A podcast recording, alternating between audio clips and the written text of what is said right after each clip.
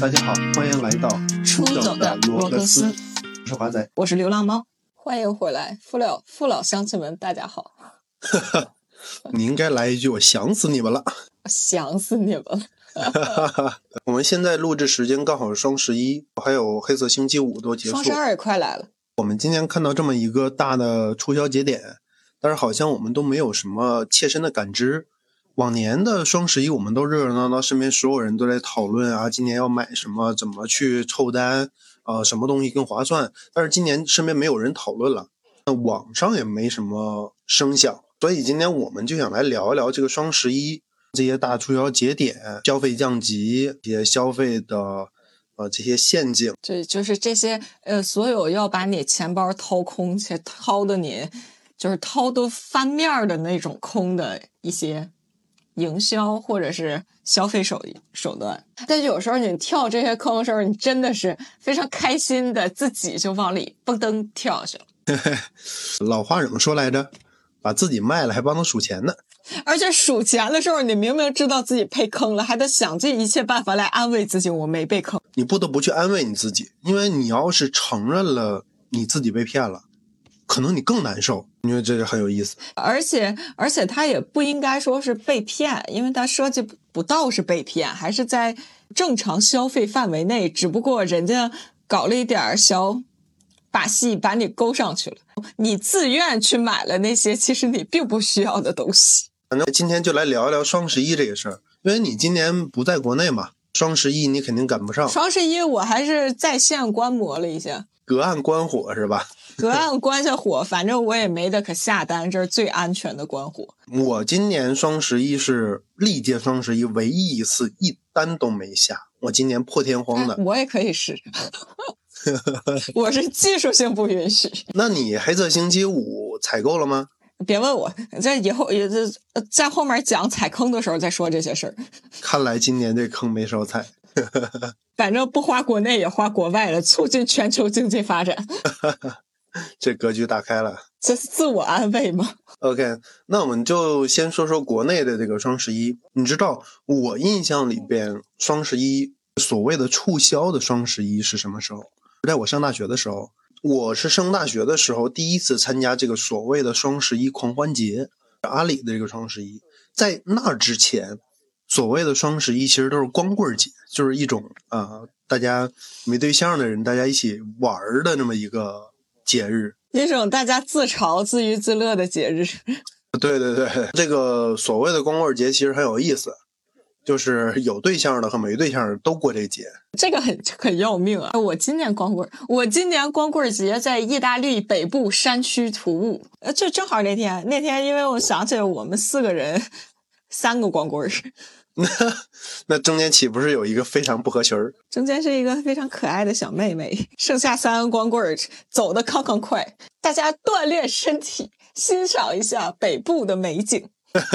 你看你们这些人没有人爱，只能自己蹭蹭走，我们爱大自然，放弃去拥抱小爱大自然，放弃小爱，拥抱大爱，是吧？跟宇宙和解一下。行行行，我是因为之前过过这个所谓的光棍节，之后上大学之后呢，忽然就听说了这么一个淘宝的一个促销的节日。我一开始我也搞不清楚他为什么非要挑这么一天来搞这么一个促销活动。那我想他应该不至于为了照顾天下所有单身的人，特意搞一点福利。我觉得他如果为了照顾单身人，才不该今天搞呢。你说本来我今天已经够孤单的，你让我既心灵孤单，我又损失了我的钱，那我真的是个纯光棍儿，我连兜里连东西都没有。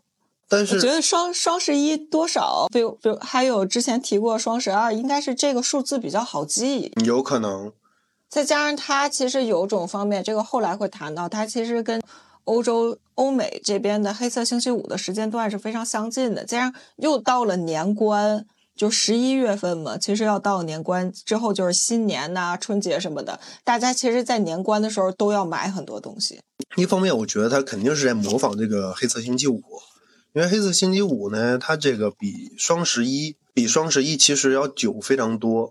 另一个呢，你刚刚提到过年要到年底，中国有传统嘛，过年要穿新衣服，要买各种东西，有这么一个呃囤年货的这么一个传统。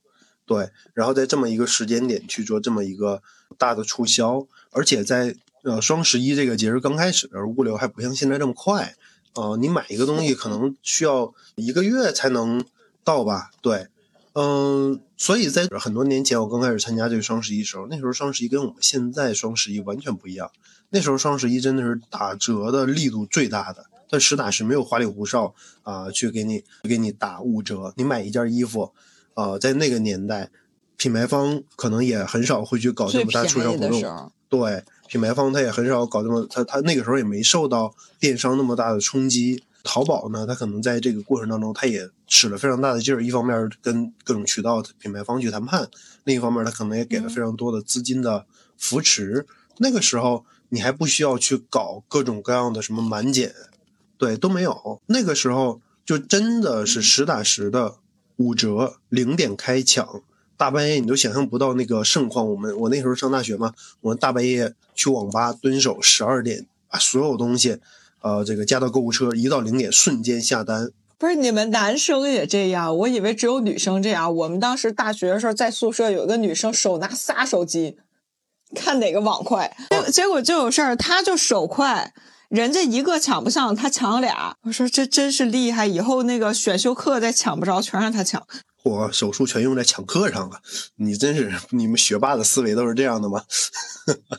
因为是我上大学的时候，还有我上研究生的时候，真的是他们前提前好几天在备战，而且就互相凑券儿，一个人买不了那么多东西，凑不了那个折扣数，他们就找好几个人在拼拼团。我记得当时还什么淘宝要加，互相要加好友，咱们拼一个什么猫什么的，我到现在没弄明白那是什么东西。对他后来双十一的这个活动很，就是它后面的逐渐的发展有一个重要的趋势，就是让人轻易的搞不明白，让你算不明白账。很多人就陷在这里，天天就算啊算啊算，最后好像算明白，但是其实你如果真的是倒过头来一看，你把这些账都算算，不去算那个账，你把所有的满减都算上，就看商品最后的那个价格，它其实跟平时的价格可能都没有优惠。对，就是在玩法越来越复杂的时候，它是给这些商品提供了一个空间什么的。我可能到现在为止，很多你在双十一所谓的这种商品，你各种满减、各种折扣，扣完之后跟平时的价格差不多，甚至还贵了一点。真的是，因为有的还有的商家真的特别狗，提前一个月把价涨上去，涨一个特别离谱的价。双十一时候降回原价，让你有这个对比感，觉得是啊，我一千块钱马上打到三百，其实它平常就三百。对对对，我以前还赶双十一的时候，每到双十一，那是我每年数学爆发的时候，就算什么攒几百、扣几十，第二个半价，第几个几折，我一直在那算，而且我真的是那种，比如说你三百减六十嘛，我就凑三百，一分不差。但是这点就会有一个问题，你就有的时候你就本末倒置了，你明明想买的是别的东西，但你就为了凑这个数，你买了你不想要的东西，尽管它也能用，但是好像就有点不对劲了。我觉得一方面它可能是为了让这个里边，就是我们刚刚提到的，它有呃设置这个价格的这个区间空间。而另外一个呢，呃，平台它在以前这种大促的节日，它要平台整体的数据。你看那些双以前往年的双十一、双十二结束，它不是都发战报嘛？我这一天销售额是多少多少多少？它其实这种活动，它可能就是为了所谓的满减，它其实就是为了让你去增加你的消费的额度，让你去呃做很多可能原本你并不需要的这种消费。而且你就是很容易发现一点，你真正想要的那些好东西，永远在这个凑单上凑不上。呃，对，他要么不参加这个活动，要么你就横竖这价格凑合都凑不上。现在这个双十一的活动和早年的双十一的活动已经完全不一样了。早年的时候特别实在，没有那些花里胡哨，很多东西全年最低价，你就是要拼手速，你抢到了就是你的，抢不到就是没了。但是到现在呢，有各种各样的套路，很多东西它其实是作为一种，呃，一种引子啊。假如说我有一个，假如苹果手机，苹果手机平时不打折嘛，它可能在双十一它会告诉你说，我那一天我会有一个非常大的一个促销力度，但是就那么些台，非常非常少，就跟所谓的茅台一样，你你知道它每天都会放一些，但是你永远抢不到，你也不知道究竟有放出来多少，它究竟有没有真的放。对，它就是一种勾引你去它的平台去消费的一种呃玩法。我不爱抢双十一，有一个原因就是你赶上这节点，你十天半个月你买的东西运不来，因为快递高压嘛。但是同一个价格，我就跟你讲，你在一年内的任何不定期，你都能赶上它以任何理由为噱头的各种促销活动，你会买的甚至更便宜。这个是上了几次当之后抓到的人生真谛，我没必要再去等那些快递了。人学聪明了，上上当上多了就学的聪明。大家不能实在一点。其实我在这边不赶上黑五嘛，虽然我也 掉了很多坑，掉了很多坑，但是这边人还是目前可能他没发现那种什么满减的这种。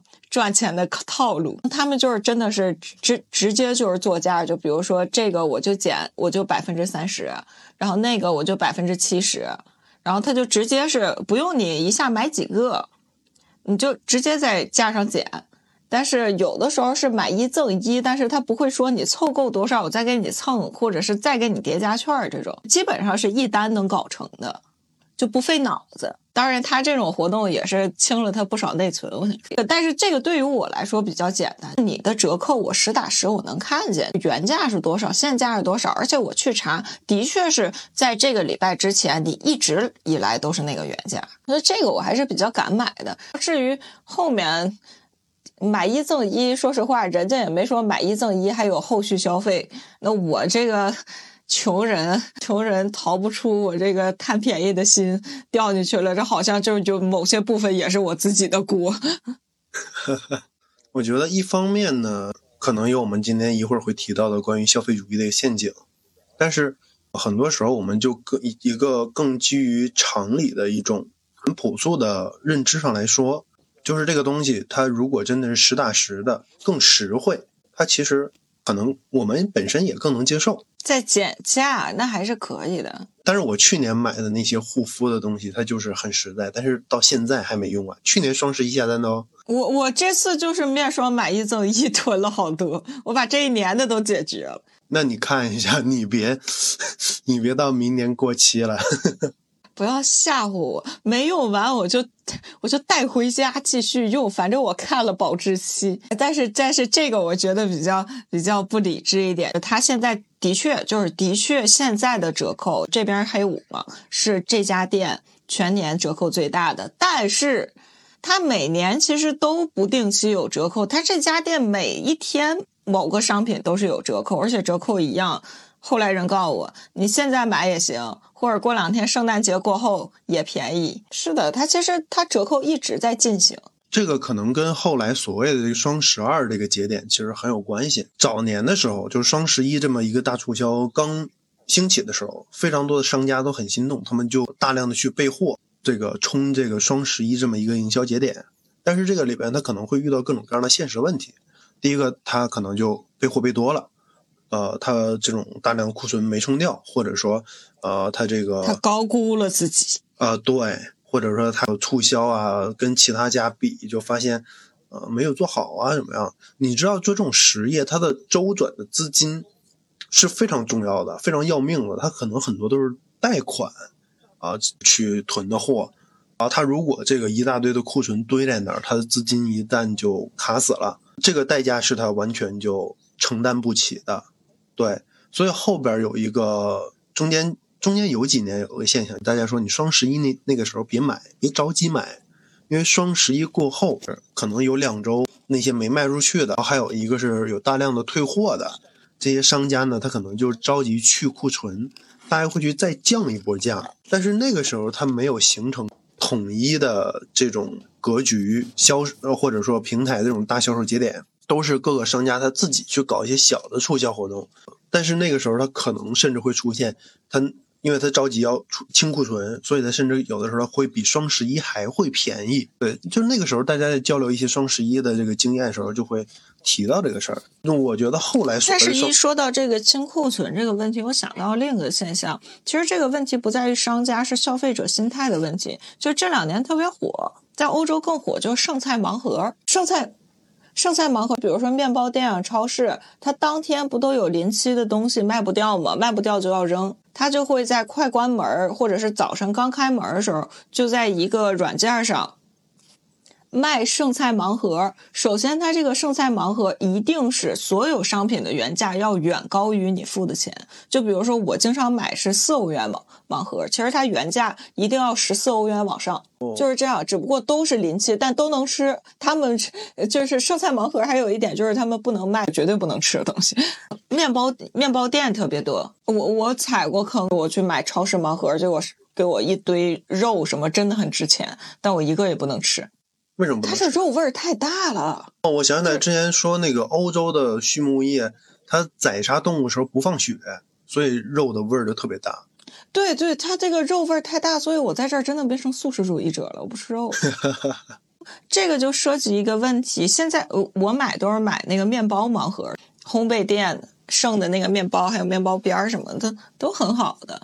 这个涉及一个问题，首先这种消费能建立首。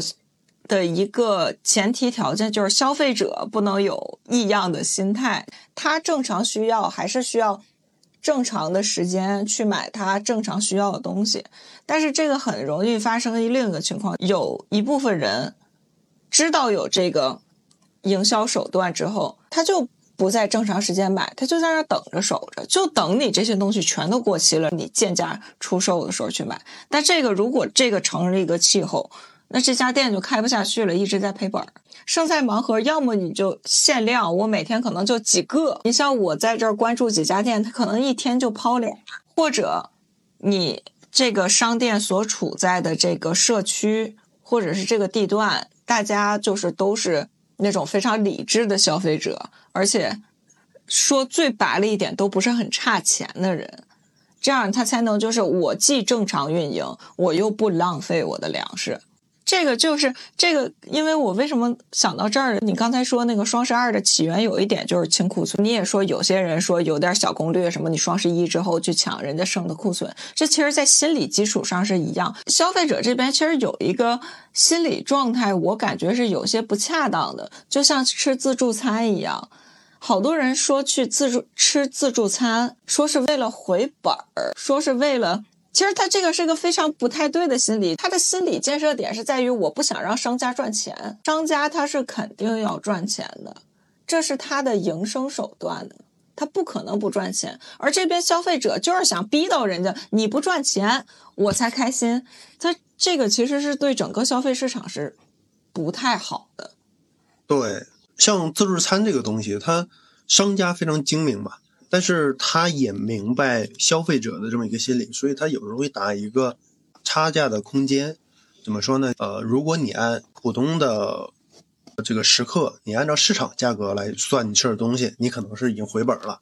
但是呢，商家这边他是有更低廉的这个渠道，它很便宜。对，如果按那个价格来算呢，他又是有剩了一些利润空间。对，呃，所以呢，从他的角度，一个双赢。你也觉得你赚了，他实际也赚了。消费者的心态就真的很奇怪，有的时候真的是饿，说什么啊，你饿几天，咱去吃一趟海鲜自助，真的没必要，你再给自己撑坏了。像我去吃自助就是一个呃非常佛系，我第一个我就吃我想吃的，呃，像三文鱼啊什么的，可能有一些很贵的，但是还有一些就是很便宜的，像我可能去吃几百的那种自助餐，很多人就说你不要吃肉啊，牛羊肉那种东西，它很便宜。但是，我因为我喜欢吃啊，我想吃啊，我为什么不吃呢？对吧？对你来吃这趟饭，首先是我要开心，我要吃饱，我要吃我想吃的，我又不是来回本儿的，我又不是来做买卖的。对，去吃自助餐，它应该是一件非常享受的事儿，它是一个放松的事儿，而不要把这个吃饭的过程变成一个对自己的任务，这样就会觉得很累。对，对，那就很无聊了。就如果我去吃自助餐，其实。我我就一个目的，因为自助餐东西多，我可以每个都尝一下。我老是自己吃饭的人，所以我大多数情况下我是不能吃到，就是比如说我去一家饭店，我并不能吃到我想吃的所有菜，但自助餐就可以满足我，我每个就吃一口啊。自助餐呢，它一个是像你说的，它有非常多的东西，我可以很多都能吃得到，而且其中有一些东西可能是平时不太容易吃到，市场也没有卖，而且只有极少数的餐厅他会做，而且那些餐厅很多餐厅呢，你如果去餐厅里边，你去点菜，一点就一大份儿，你不能说呃我敞开了吃，或者说呃怎么怎么样，对，就是尝一下而已。对，很多东西其实怎么说不？龙虾哥到底它的口味跟大虾和螃蟹有什么区别？跟虾差一点，我觉得它真的跟螃蟹差不多。它其实就是没有本质的区别，这种呃浓缩那种高蛋白的胶质的呃那那种类似的口感。呃，你不吃吧，你还想吃，但是你吃完之后，你也就是吃两口，也就差不多就够了。那个东西，你就跟你吃一盘虾和吃一盘龙虾，其实本除了心理上的区别，没有什么本质的口感上的。对啊，你不要带着算账的脑袋去消费，消费是服务自己。像我去吃自助餐，人家老说我他的甜点做的特别好看，所以我就愿意去拿一两个，就老被批评说这玩意儿你吃它干嘛？一个赔本啊！我就很纳闷儿，就觉得明明就是我消费，其实是为了我自己的健康快乐。结果就突然本末倒置成，我好像是在跟商家做一个脑力竞赛。这一点其实就跟双十一有的时候的一些逻辑非常像，大家在做脑力竞赛。就比如说我怎么算这个满减，我怎么算这个折扣，我最赚。但实际你心里千万有个基准点，你但凡算进去了，说明你就已经按着人的套路走，人家就是备好了让你这么算。你你总觉得啊、你自己能算过它，但是人家整个这个结构都是非常非常，人家已经算好了，等着你上钩呢。对你以为人家在第三层，你自己在第五层，其实人家在大气层。人人家是上帝视角，他们早就预判了你的预判。是的，当然，这个我们不是说我们在批评商家，当然商家只要是就是合法、合理、合法做生意都是很正常的。我们只是在说一个非常奇怪的消费心理现象，赶紧圆一下。赶紧拉回来一点，就是 对，以后以后把品牌方都得罪没人对呀做广告了。我想到它涉及到的是一个消费陷阱的一个概念，它首先创造了一种价格体系。呃，我随便举个例子，好像这些年卖的很火的戴森的这个吹风机，它卖的很贵，一个吹风机它可能要三千块钱，建设了一种价值体系，也打出了这种市场认知，大家都认为这个东西啊好，它有品质，而且它不论这个形象啊各方面，你把它哪怕说你发个朋友圈、发个小红书晒出去，它也可能成为一种说这个人他是一种体面、很体面生活的这么一个人的一种象征。它建设了一种这个体系的这个筛选。它在这样一个大的促销节点，它去做一个促销。假如说它在这个双十一，它三千块钱戴森吹风机，它就卖两千块钱，两千块钱搞定了。它建设了一种认知，这个认知就会导致一种什么样的消费心理呢？我看到它有这么夸张的一个降价，我会觉得这是一个天大的便宜。我经常有一种口头禅，这个便宜要是没占着，我就是亏了。它就是有一种这样的心态。它从原本一种本来应该是打折嗯我的这个心态，他会转变为来都来了，他会转变为一种如果不买就是亏了这样的一种。我就是个大傻子。对，嗯，他这是一种怎么说呢？一种心理的一种一种一种技巧，呃，一种心理暗示。但是这个东西它有的时候，嗯，买了也没啥大用。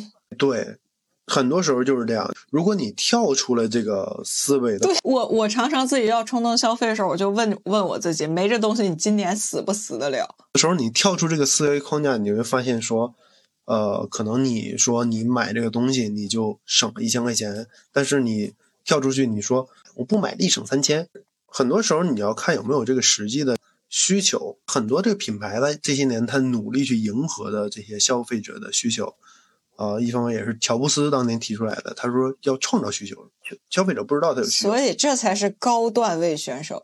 很多时候商家他给你创造出来这种需求。我们为什么说像苹果，它是世界上最伟大的公司，还有特斯拉，苹果、特斯拉打钱，就是我们看有它这个创造需求这件事儿，它是真的非常的厉害啊！它这也是它这些公司之所以能站在全世界的顶点的这么一个立足的根本，它就是真的改变了你的这个生活状态。对，所以它真的是营销，是一真的是一个艺术。营销绝对是话语艺术，它挑逗你心理。我不是之前跟你讲，我们去那个意大利嘛，我们去了米兰，时尚之都，奢侈品之都。我们我们反正穿的乱七八糟，在那米米兰市中心待着，反正也挺格格不入的。但是就我不尴尬，尴尬就是别人。这这个是后来是在哪儿发现？我们走的时候是在米兰机场需要飞回来，在米兰机场的时候，我跟一起去的一个人去，这个就是一个非常朴实的一个直男，他就跟我说了一句话：头一次路过一个机场，想买东西。米兰机场其实非常小，你进了过关之后进去非常小，但是它的商店。他怎么讲？商店排布非常好，它货架设计，包括他把哪些货放在一起，折扣区在哪儿，什么东西好看在哪儿，酒水区我怎么排，按照价格排还是产地排，而且他会把一些你一看就是该国特色，你知道旅游者一个非常强烈心态就是该国特色，而且。呃，它它不像是我，其实去两次米兰了，我不会买那些特别有国家特色的东西，顶多买点吃的，我回来也就自己吃完了。但是好多人去，比如说去欧洲旅游，可能一辈子也就一两次，我来看完了我就走了，我也不想再回来。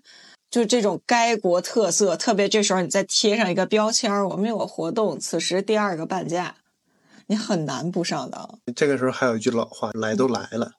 来都来了，还有就是好多人出来玩，他其实有任务的，就特别有心理负担。你说你都出了去那么好的地方，那么远的地方了，也不一定是特别好的地方。只要你出去了一趟，你回去见人说总要带伴手礼，这个很烦。像机场这种地儿，就特别会抓住你这个心态。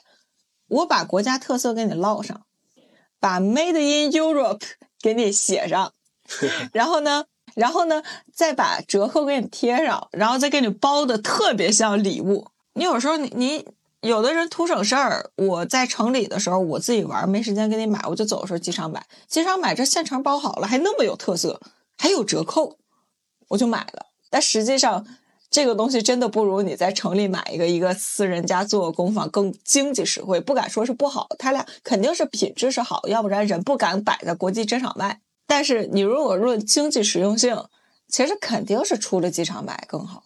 然后就这点，我当时跟人开玩笑嘛，我说米兰不是就是有名的，可能你要注意一下钱包安全，这些人多人也杂嘛。我说在米兰对我钱包最大的威胁不是贼，是我自己。这些商家可比贼厉害，他真的，而且他是让你笑呵呵的把钱递过去，贼是让你痛哭流涕。而且呢，这个贼他只能偷你现金，但是商家是能连你银行卡里数字都偷走。这个这个更狗，因为诶，你知道现在就是之前你你看那个网上就知道，现在贼都学精了，他怕被追查到嘛，所以他真的是只拿现金，你的证件呐、银行卡、啊其他东西都给你扔回来。他他一旦拿着你银行卡去盗刷，你这边一挂失，马上就抓着了。还有一种说法就是什么，尤其是他们面对外地人，他不会让你陷入那种彻底绝望的无助的境地。这样你可能就基于这种多一事不如少一事心态，也不去报警，我也不追究了啊，就你就不报警了，对。然后比贼更可怕是自己被挑逗要买东西的心呢。真的，像我们说这个什么，那消费陷阱它真的就是无处不在，它以各种各样的形式让你以为你是在占便宜，但是它呃可能就是以一种更能打动你的说法，让你以为不论你有各种各样的心态都会。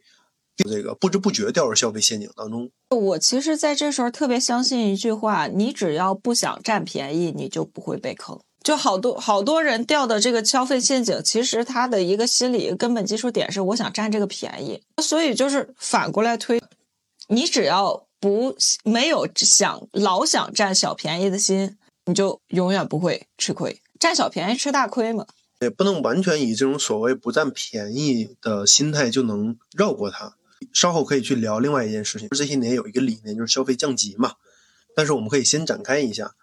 我跟你当当我们很多时候去提这个消费降级的概念，很多人觉得消费降级就是在对抗消费主义，甚至是逃离消费主义的一个手段。但是消费主义它恰恰就是以一种呃可能消费降级的形式又包围你了。你想一下，我们先说消费降级的事儿。当我一提到消费降级，你首先能想到什么？就就是我可能原先我会用一个更好品牌的东西，但是现在我我用了别的平价品牌的，但是它俩能实现一样的目的。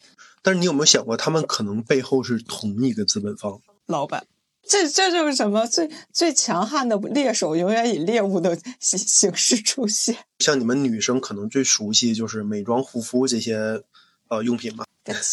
对。就是你知道，全球最大的美妆护肤这个集团就是宝洁哦，宝洁公司，它好多东西都是它的。对，它从最廉价的民用的这些低端的品牌，到这种极高端的国际大牌，其实全是宝洁旗下的。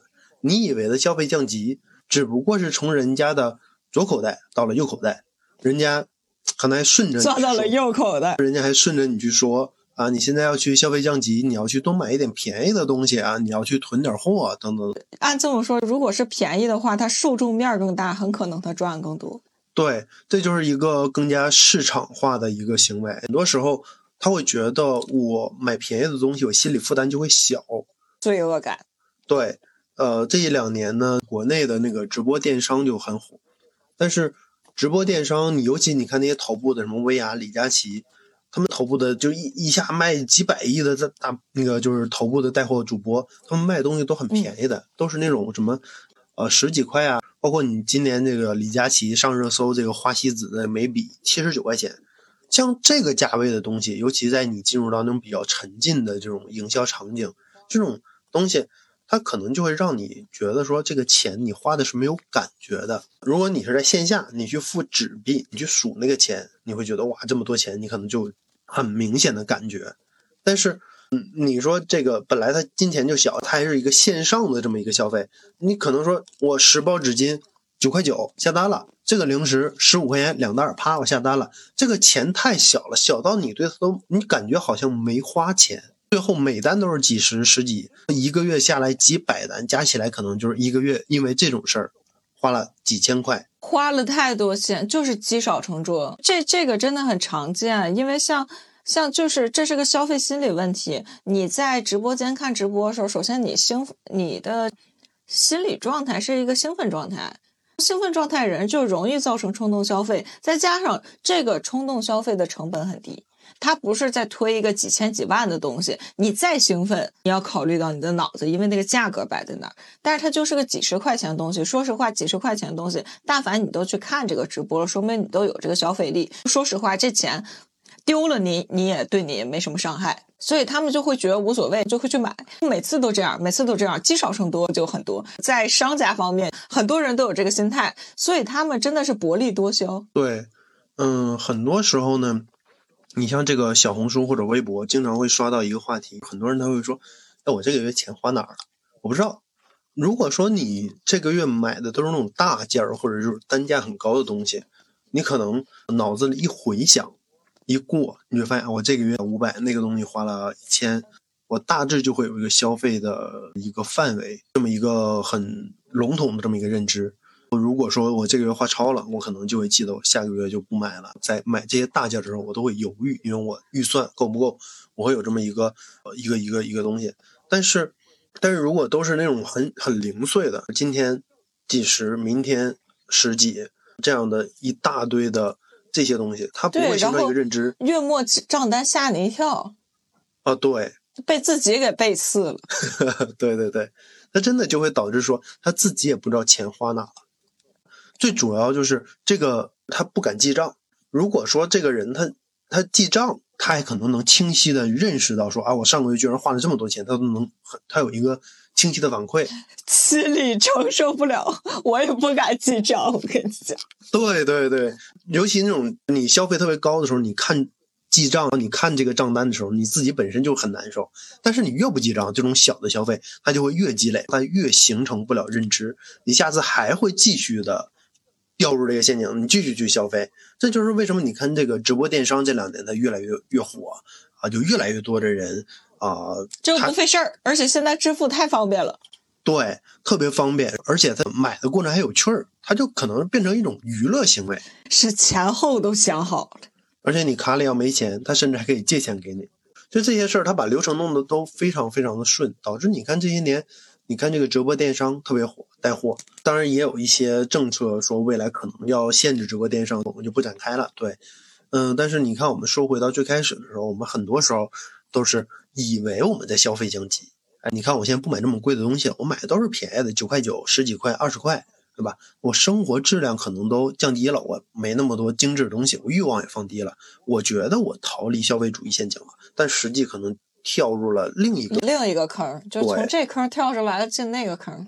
对，就跟当年孔明设计华容道似的，一环接一环。所以，所以就是，总之就一句话，需要啥就买啥，大家理智消费。刚刚就是说了很多嘛，我们从这个价格啊、促销这些维度去聊了一些这个消费主义陷阱。但是我们刚刚有提到，好像说我们觉得我们抛弃了这些，我们只关注自身的需求，我有什么需求就买什么东西，好像我就能躲过消费主义陷阱了。但是你有没有想过，本身的这个需求，它就是由消费主义的一系列的影响，它一系列的宣传所建构的。就是你究竟需要的是什么？哦我之前也做一些品牌方面的工作嘛，啊、会有品牌的价值的建立啊，等等等等。那随之带来的就是很多品牌的溢价。就好像我去买奢侈品，它凭什么卖那么贵？肯定不会去讲那些它的品牌溢价，他会讲一大堆我做工啊、我的这个设计啊等等等等的。但这些都是它营销出来的东西。尤其是一个奢侈品，它营销的点是什么？它品牌是一种身份的象征，它跟你的身份去绑定，就好像我是一个有钱人，我是一个白领，很刻板印象的。这些刻板印象都是市场去给你建构的。你想，你一个都市白领，你应该怎么？你穿一身，呃，高档的职业装，拎一个大牌的包包，脚里踩着高跟鞋，手上拿着一杯星巴克。他就是人设把你框上了，人设把你框上了。很多人他就吃这一套，他就形成一种潜移默默化的这种，好像啊有钱人他就有品位啊，他就用了这个东西，仿佛你用了这个东西，你就成为了这种有钱人，你成为了那个阶级的一员。对你，他营造了一种幻想，就是他把那个阶级的身份和他们的商品去绑定了，但是他的逻辑其实恰恰是相反的，是因为他是那个阶级的人，所以他可以毫无顾忌的去使用这些呃高档的奢侈品。有句老话叫“打肿脸充胖子”，就有一点点这样，因不是所有，但是我认识的确有。呃，明明自己生活其实挺捉襟见肘的，但是攒好几个月也要买名牌包，这这个其实不是少数。其实像呃我身边可能条件一般啊，啊，但是其实还挺常见的。他就是一定要省吃俭用去买一个名牌的大包包。他说我一定要有这么一个包包，我才能够拿出手。我之前我们经常说一个段子，就是一个人他背着爱马仕的包去坐地铁、坐公交，那跟你的身份本身他就不相符。其实怎么说呢？他仿佛他觉得他自己身上的人设，我是一个精英，我就必须要有他成为一个精英的必备品。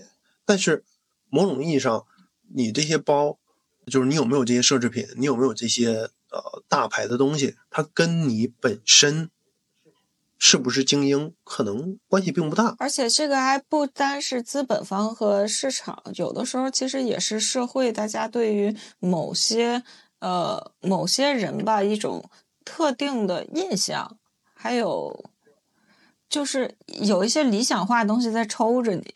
就像我想变成一个什么人，我目前还没变成，但是我现在钱吧紧紧巴巴的，但是也可以至少在外在上把我塑造成我想变成的那种人，其实也能满足一些自己心里的需求。虽然我们天天提着，从甚至我们从小就教育说你不要以貌取人，但是恰恰我们越缺什么才越喊。对，对，恰恰我们是，呃，这个世界它其实就是以貌取人的。你是染头发的，对吧？就就好像我们之前在互联网谣言那一期，我们提到这个粉色头发女孩儿，对吧？就是你人他就觉得你说你是一个染发的、有纹身的，你就不是一个好人。怎么说呢？你如果是西装革履的啊，或者说你是一个知识分子，你就应该穿白衬衫儿，怎么怎么样的？他会有一大堆的对你的是刻板印象，他会要求你符合他的预期，一旦不符合预期，他就会对你施加一种别样的目光。你像我之前我还在咨询公司做过嘛，我从互联网公司跳过去，我就互联网公司大家就比较随意的，怎么舒服怎么来。所以我刚去咨询公司的时候，我 我我带着拖鞋去公司，我就想说到公司把这个皮鞋什么就脱掉，结果当天去，当天就被老板骂了，说你啊你这我们 我们都这么正式啊，大家都穿着西服啊，你不穿西服也就算了，你居然还在公司穿拖鞋，你太过分了！巴拉巴拉巴拉，给我一通训。还是穿个拖鞋你就来了，你在一一个体系内去生活，你就要去遵守这一套体系内的话语的规则。就就像我之前认识很多做品牌、做营销这些人，他们就特别愿意去穿那些名牌、潮牌，一件 T 恤大几千。呃，我一开始也很难理解，就凭什么它一件就普通的一个 T 恤，它可能材质用的稍微好一点，纯棉，但也没什么特殊，因为印了个 logo，卖的这么贵，对吧？凭什么？你干这个事儿？你天天沉浸在这一套体系内，你就会认可它这一套体系。对，其实包括我曾经也有瘦过的时候，也曾经也是个瘦子。对，然后瘦的时候我就很喜欢这个穿西服。曾经说的多尴尬。我们我们不提曾经，好汉不提当年勇。那个主要是那个讲西服嘛。我那个时候穿西服，我跟你讲，我那个时候穿的西服都是定制的。连衬衫儿，呃，三件套里边带着马甲，定制的衬衫，衬衫的那个都不是扣子的，它是那种绣钉的，非常高级。最贵的可能一套加起来都要过万。对，啊，当然有一些更有钱的人，他可能觉得你只是一万块钱的西服就没法穿啊，人家都是去什么伦敦萨维尔街去定制西服。对，但是，但是我当年穿这套西服的时候，我那个时候我就会。隐隐的有一种，就是怎么说？你知道我这穷学生，我对你这一万的西服我没有概念。啊，哎，都是当年年轻时候的荒唐事。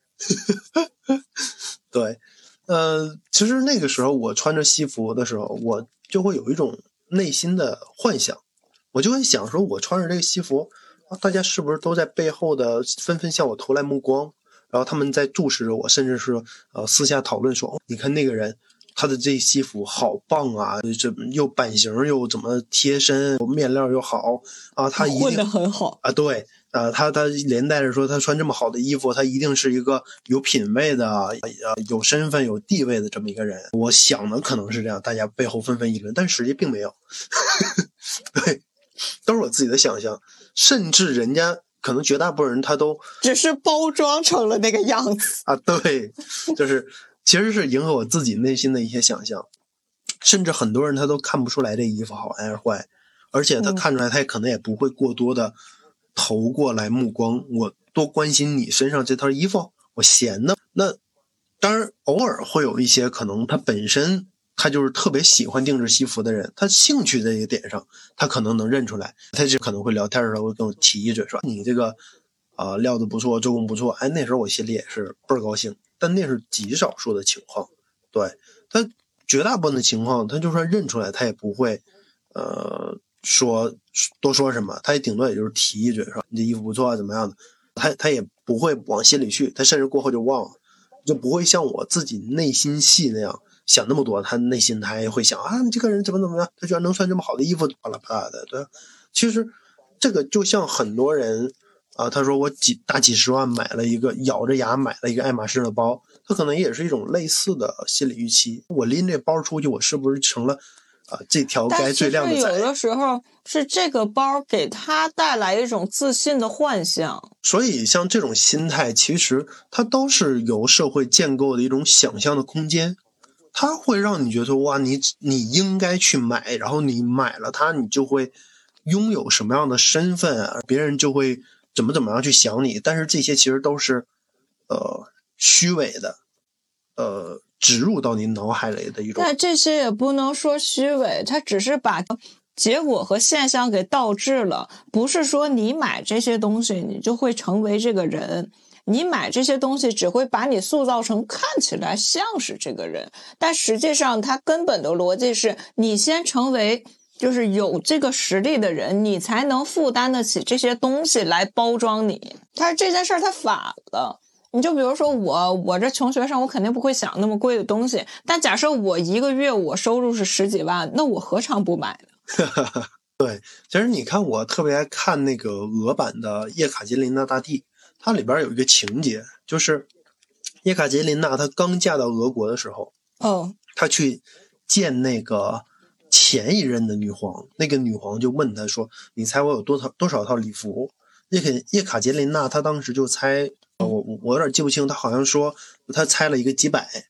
这个女皇告诉他说：“我有一万多套礼服。”那个时候，叶卡叶卡捷琳娜她当然非常聪明，她立刻就说：“啊，假如说你一天穿一套，那你至少还能穿几十年啊！”暗示这个女皇她之后还会再活很久啊，她会在位时间非常长，这是一种非常聪明的回答。但是你你首先看这回答，你就发现女皇的这个她完全超过了她的想象。对于女皇来说，这一万她没有这个概念，对，就是首先是这么回事儿。因为你如果反观历史，那那部剧我看了，那部剧其实拍的真的很好，它画面美学做的超级棒。它其实就是体现了一个事儿，因为像是叶卡捷琳娜，她就是当时普鲁士德国的一个穷公主，她真她真的她她家境真的不跟当时是那个。俄罗斯帝国比起来，那是差远了。因为当时的那个俄国可以说是欧洲版图上最强的几个，它又有钱，军事又强，版面还大。对，所以当时也都是这么都是政治联姻、权权力或者什么，这都是不咱能咱咱这期说的问题。所以，他其实是。嗯，刚到那儿的时候的那个叶卡捷琳娜，她自己对于这种财富其实受限于她的生存环境，她没有概念。你说真的是女皇有一万多套，她真的挨套都穿吗？她没必要，她只是有。对，而且对于当时的俄国女皇来说，那是她最不她真的很不会在乎这个东西。其实你你做去呗，你给你买去呗。我我不在乎，而且是这样，我有了一万多套，我想到更好的花样，我继续去做。那些废了就废了，就真的是咱们说那种，我哪天有钱了，我买两碗豆浆，喝一碗倒一碗。对，穷人的想象的极限就是皇帝锄地一定是用金锄头。穷人的想象是你买的东西你一定要用，但是这个咱这突然说穷什么的特别有点那个偏见导向，但没有，只是拿这个词代代表一下。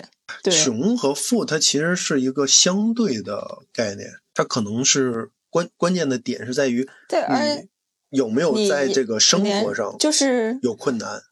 看穷还是富，其实一一方面是物质方面，你真的有多少财产；另一方面是心理方面。心理方面，就有些人怎么说呢？是真的很富裕的穷人，就是因为他心里永远是个穷人。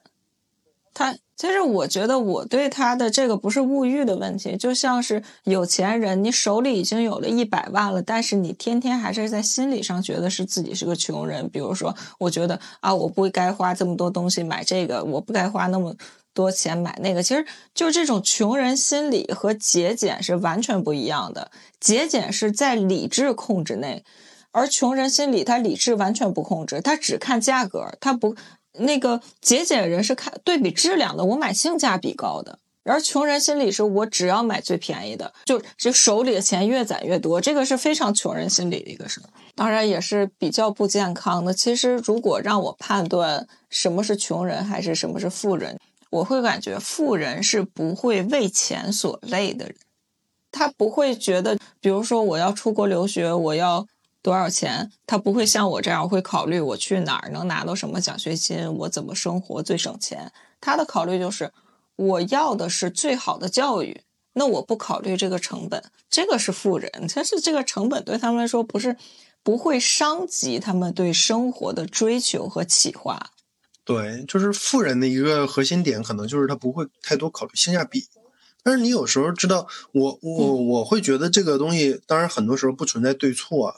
但是你像呃，如今互联网当中，包括像抖音啊各种平台，它对普通人来说，它怎么说呢？是一个既好的，但是又非常残忍的事儿。人的欲望被打开了啊，对，真的特残酷。对，而且真的，因为我其实包括我认识真正的那种富二代，你你就会发现他跟你活的是两个世界，真的是两个世界。他随手，比如说随手花几十万买个包什么的，对他来说家常便饭，我不在乎啊，我只是为了我开心。就是他们生活的 priority，他们生活的首先考虑不是我家人，不是我经济适不适用，不是我能不能找什么工作，不是我能不能毕业，他们只有一点，我开心。所以有的时候我会看到他们放的那些照片或者是生活记录，你知道会有一种酸酸的心理，真的是酸酸心理。可能人家每天我只是为了开心，我出去玩花的钱，那是我需要考虑好几年，甚至有一点捉襟见肘的想攒出来出国留学的钱。不要多看别人，别人怎么样那是别人的事儿，你可以看他的生活，但是不要把别人生活的美好强加到自己身上，变成自己生活的压力。很多人一看到这些与之 就是又像了，就他他会产生非常多的欲望。其实就像我刚才为什么像现在很多人，呃，我会说让人去打开了这种欲望，其实对普通人是一件很残忍的事情。你如果一个人你这辈子没有见过那些不一样的、极奢侈的、极特殊的那种生活，你可能会觉得很满足。但是你视野打开了，你欲望打开了，但是你却没有能够就是获得与之相匹配的生活命运，那但是其实这个我我只能说一个非常理论的一个方法。你为什么会拼命的羡慕别人的生活？你为什么拼命的觉得别人那种生活都好？的确，客观上讲来，就是物质上比你富足，人家就是可能得到资源比你多，人家活得比你更轻松，这是事实。但这些别人活得比你更好的事实，并不是你抵消你此时生活的意义的理由。就是这个根本原因是人需要相信自己，承认自己的价值，要自信。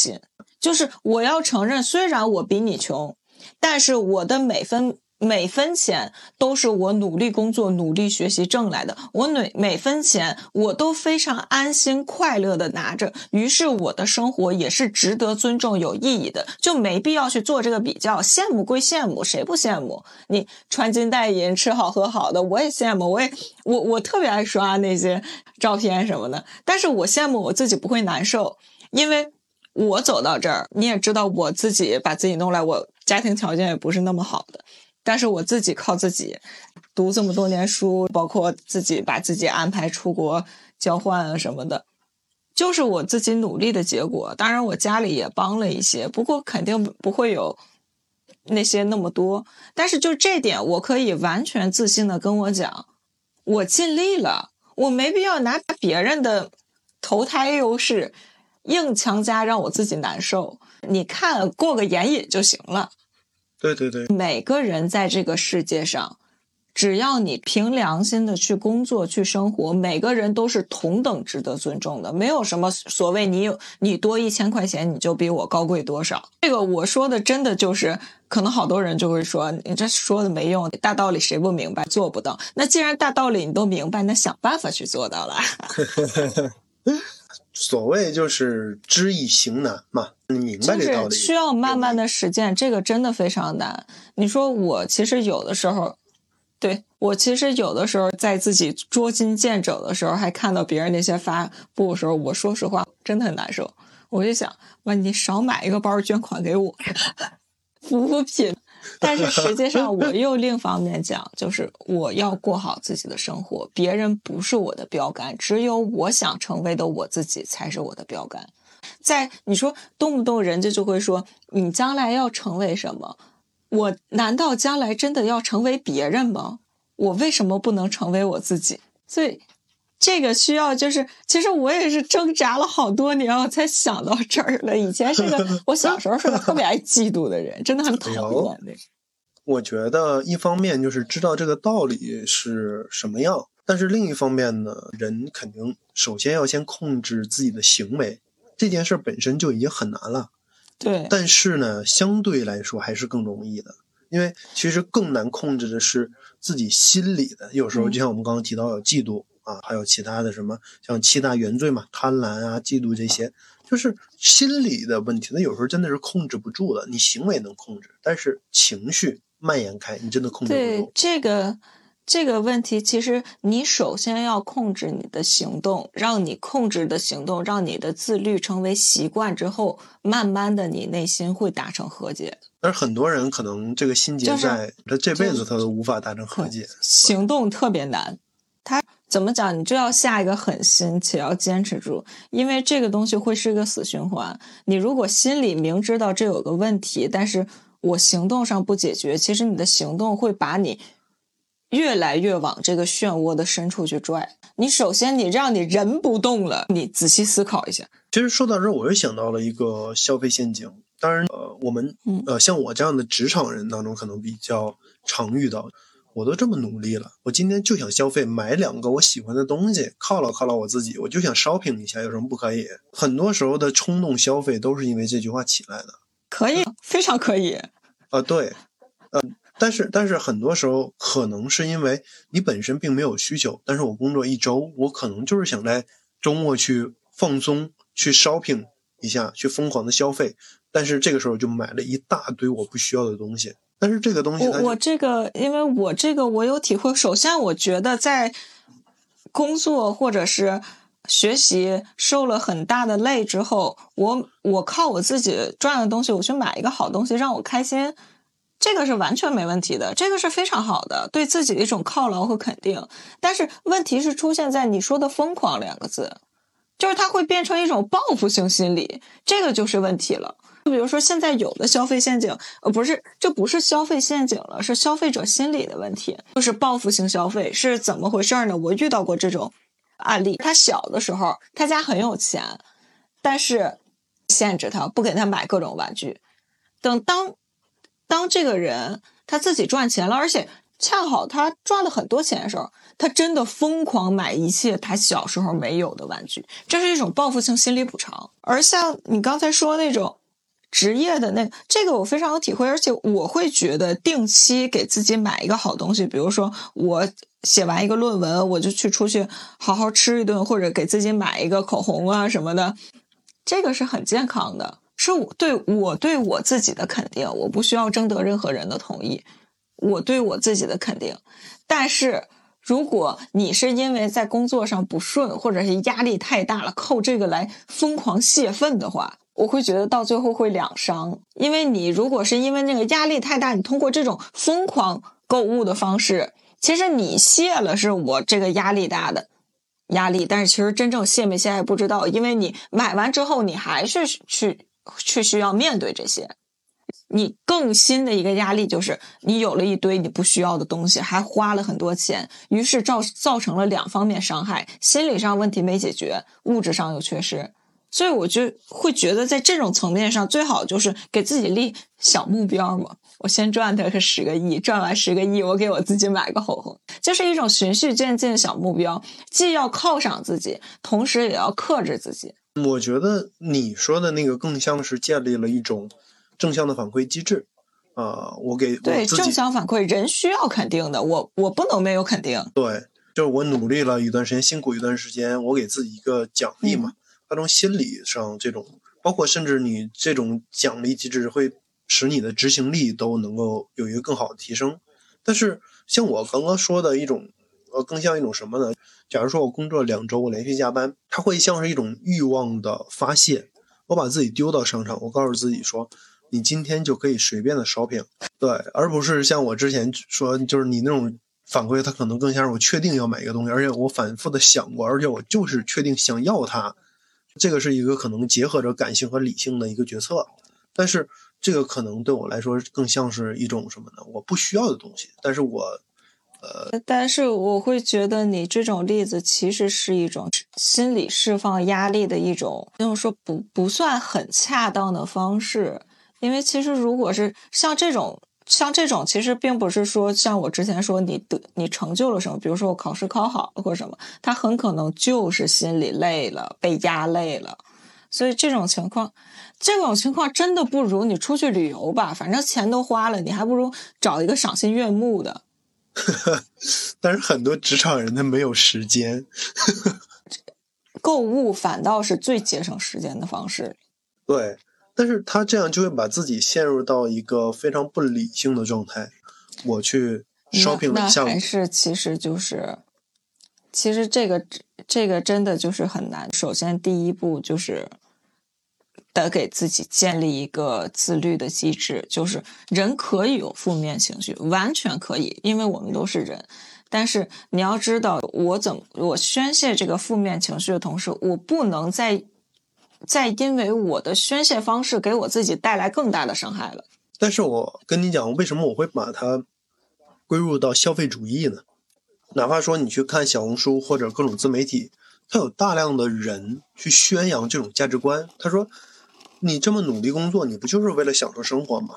包括那个网上那句名台词，就是于和伟扮演的那个刘备，他说：“我打了一辈子仗，我享受享受，怎么了？”他就是给你创造了这种环境、这种舆论、这种价值观，让你有一个非常理直气壮的借口，啊、甚至给你创造了这种道德高地。他给你创造了一切条件，让你理直气壮的去放纵你的消费，放纵你的欲望。消费给你了个台阶下，其实。对，所以我为什么说它是一种陷阱？它是一种共谋，它是由一种呃怎么说，由市场和资本性共共共设的一种共对谋，它是一种消费的嗯舆论。想起来了，这个其实特别分人。为什么我刚才稍微有点困难理解这种行为？因为我是一个永远思考占上风的人。你你你你知道我，我真的是永远在思考占上风，就非常 理性到甚至有点冷血的人。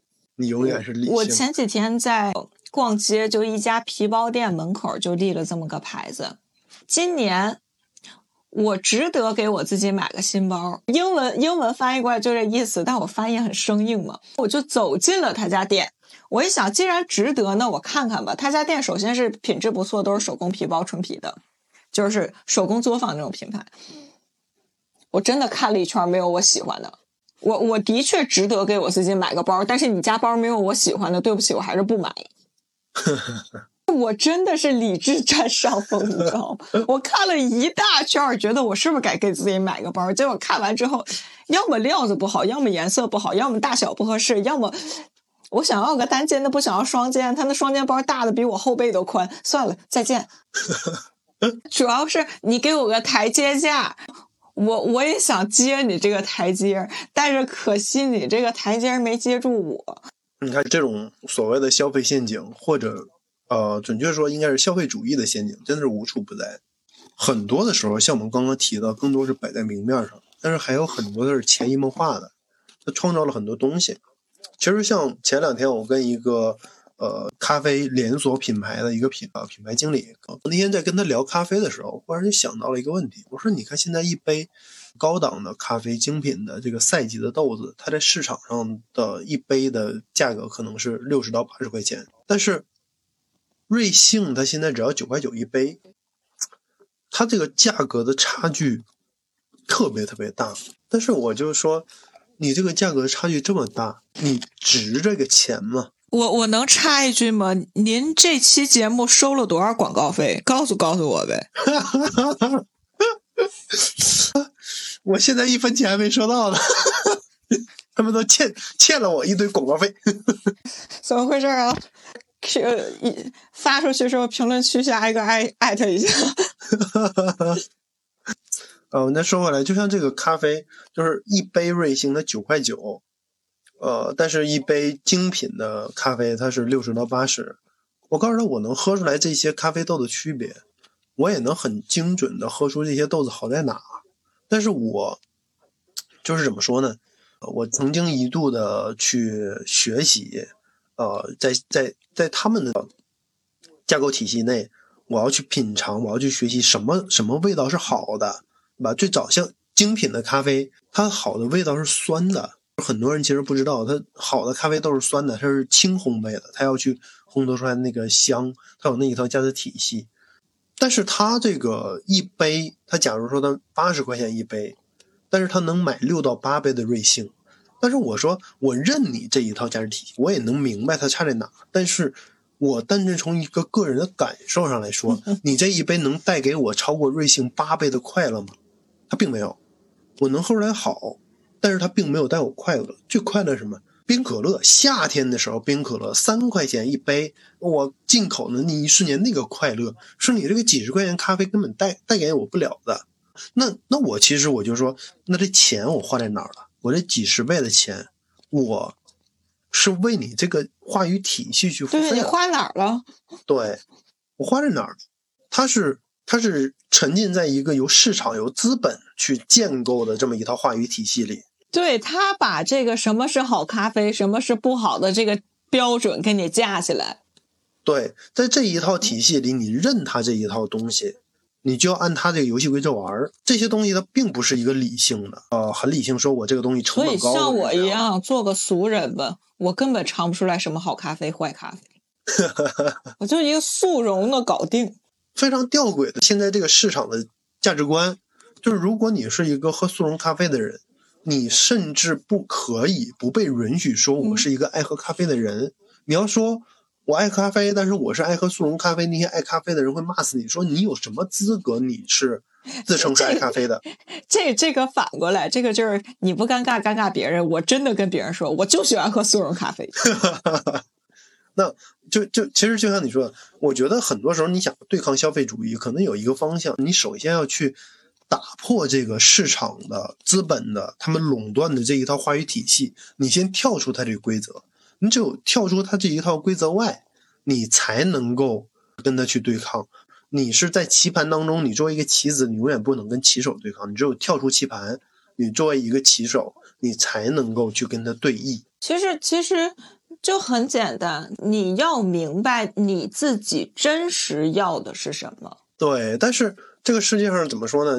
最难明白的就是你自己的内心，人明不白明白不了自己的内心，内心不可知。而且怎么说呢？你像一个人，他从来到这世上，他就不断的去一个人，他不断的从从出生，他就不断从外部接收信息，让你受到外部不断的各种各样的影响，这你的所有的认知全部是由外部的这些信息来造来形成的影响，但是你又不知道哪。就是你这个时候，你很难去说什么是你自己的认知，哪些是外部的。哪个想法是自己的，哪个想法是潜移默化别人给的。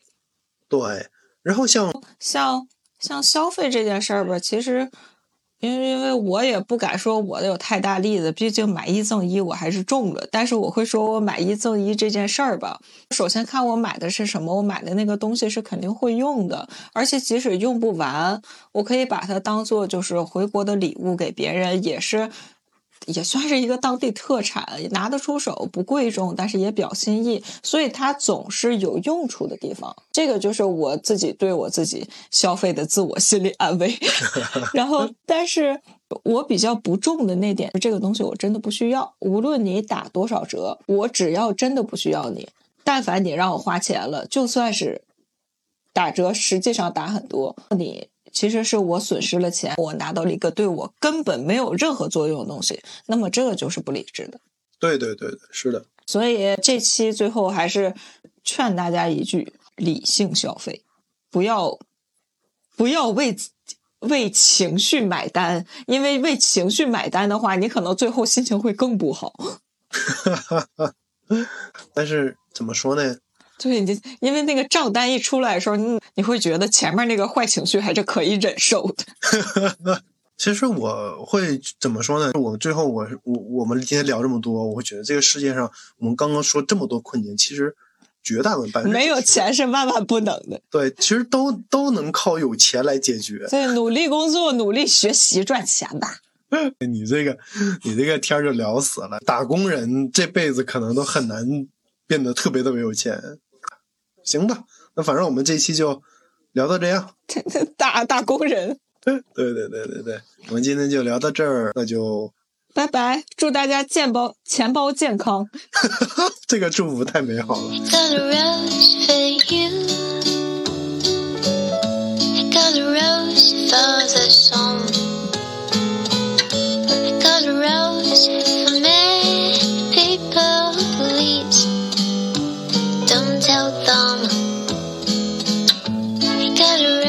for the song.